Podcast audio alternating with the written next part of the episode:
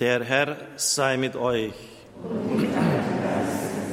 Aus dem heiligen Evangelium nach Lukas.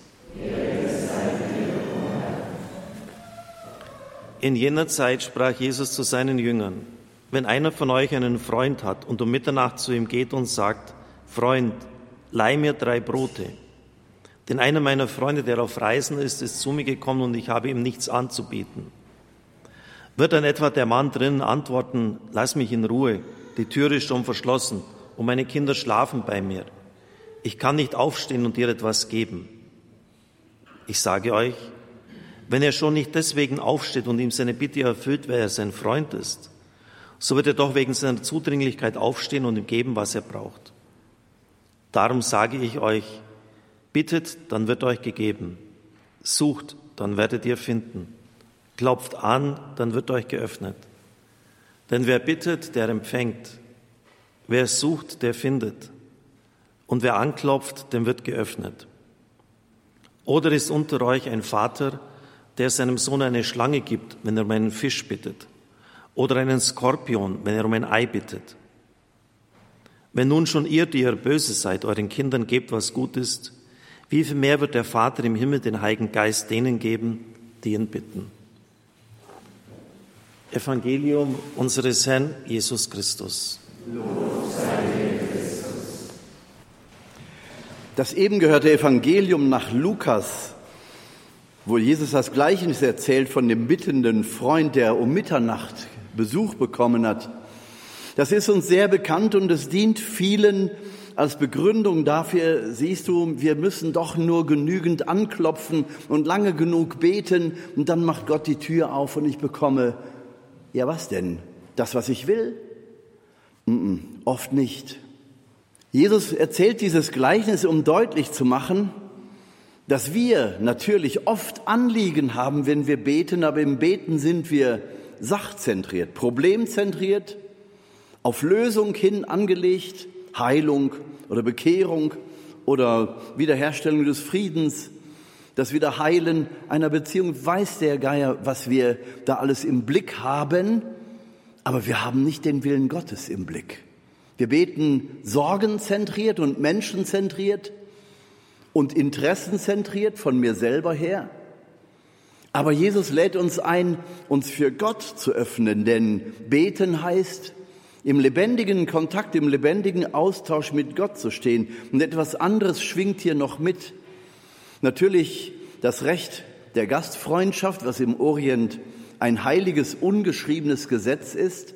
Du stehst also selbstverständlich auch um Mitternacht auf, wenn jemand kommt und an deine Tür klopft. Jesus gebraucht dieses Beispiel, um deutlich zu machen, guck mal, was im Gastrecht für euch heiliges, ungeschriebenes Gesetz ist, das gilt auch bei mir.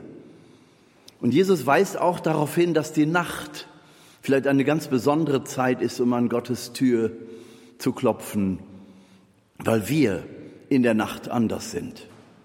Es klingt auch etwas mit, was Jesus uns erzählt im Gleichnis von den zehn Jungfrauen, die fünf Klugen, die fünf Törichten. Der Bräutigam kommt um Mitternacht. Also haltet euch bereit.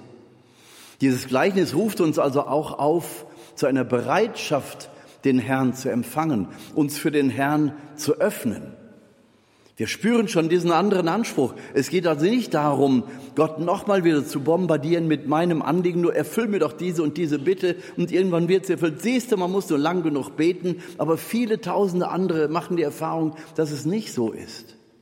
Also es kann ja sein, dass wir in unserem Beten etwas ändern sollen und Jesus fordert uns dazu auf. Öffne dich, besonders in der Nacht, da wo das Unterbewusste durch Traum und Schlaf geöffnet ist, da öffne dich für die Ankunft des Herrn. Halte dich bereit. Der Aufruf des Advent klingt mit. Auch die Bereitschaft, äh, Tag und Nacht zu beten, den Herrn zu erwarten, denn wir wissen weder Zeit noch Stunde. Dieses Spannende des nicht genau Wissens, wann, aber sich bereithalten, das klingt hier eben auch mit. Wer bittet, der empfängt, sagt Jesus, aber es ist nicht gemeint, auf deine Sorge, die sich lösen soll. Du, hast, du bist hier, da ist deine Sorge, da ist der Lösungsvorschlag und im Gebet muss ich jetzt nur noch Gott rumkriegen, damit er tut, was ich gerne hätte. So geht Gebet aber nicht. Ich muss Gott nicht überzeugen, sondern ich muss mich ihm öffnen, denn Jesus lehrt seine Jünger beten in seinem Namen. Das heißt, die Anliegen Jesu vorrangig behandeln, bevor ich dann auf meine eigenen Sorgen schaue. Besser noch, leg die Sorgen zu Füßen des Kreuzes ab und vertraue, dass Jesus in seiner Liebe und Barmherzigkeit alles anschaut. Und was er immer anschaut, kann nicht unverwandelt bleiben. Aber löse dich von deiner Sorge, die übermorgen schon Schnee von vorgestern ist, Löse dich davon und öffne dich dem Herrn. Beten heißt sich dem Herrn öffnen. Und so ist es dann auch zu verstehen, wenn Jesus dann am Ende sagt, wenn nun schon ihr, die ihr böse seid, euren Kindern gebt, was gut ist, wie viel mehr wird der Vater im Himmel, jetzt haltet euch fest, den Heiligen Geist geben, die ihn bitten. Ja, Moment, könnte ich sagen, um den Heiligen Geist habe ich euch jetzt gar nicht gebetet. Ich habe um mein linkes Knie gebetet, dass das heile wird. Also gut, lösen wir uns also von unserem Anliegen, von unserer zentralen Bitte, die uns immer wieder umkreist, und öffnen wir uns zu dem, was Jesus uns da sagt, was er uns anbietet. Er bietet uns seinen Heiligen Geist. Der Heilige Geist, der uns einführt in die ganze Wahrheit Jesu Christi, der Heilige Geist, den wir den Creator Spiritus nennen, den Schöpfergeist, der am Anfang der Schöpfung bereits im Auftrag Gottes ganz aktiv geworden ist. Der Geist, der uns betet mit Seufzen, das wir nicht in Worte fassen können, sagt Paulus im Römerbrief, achtes Kapitel. Spüren Sie diese ganz andere Dimension von Gebet, in die uns Jesus einlädt, in der er uns führen will. Ich lese mal die zweite Strophe aus dem ökumenischen Text des Veni Creator Spiritus, komm, Heiliger Geist der Leben schafft. Da heißt es in der ökumenischen Fassung, den Betenden du, also Heiliger Geist, den Betenden du nahe bist. In dir, also in dir, Heiliger Geist, teilt Gott sich selber mit. Du dringst durch unser ganzes Sein, entfachst in uns des Lebens Glut. Das ist eine Dimension, die uns da angeboten wird, eine ganz andere Dimension, den Betenden du nah bist. Also wenn wir beten, besonders auch in der Nacht, in der Wachsamkeit, den Herrn jeden Augenblick zu erwarten und zu empfangen. Diese Wachsamkeit lobt Jesus in diesem gehörten Gleichnis und in diesem ökumenischen Text des Komm Heiliger Geist der Lebenschaft lesen wir eben den Betenden du nah bist. Also Gott ist uns nah, wenn wir beten, auch ohne Worte. Wenn wir so müde sind, dass uns gar keine Worte mehr einfallen, der Schutzengel flüstert uns zu, endlich bist du jetzt mal still, dann kommt Gott zu Worte. Hör gut zu, Kind Gottes. In unser Schweigen hinein, in unser betendes Schweigen hinein will Gott uns nah sein. Der Heilige Geist dringt in uns ein und wirkt in uns und führt uns zu dem Format, zu dem Gott uns gedacht hat.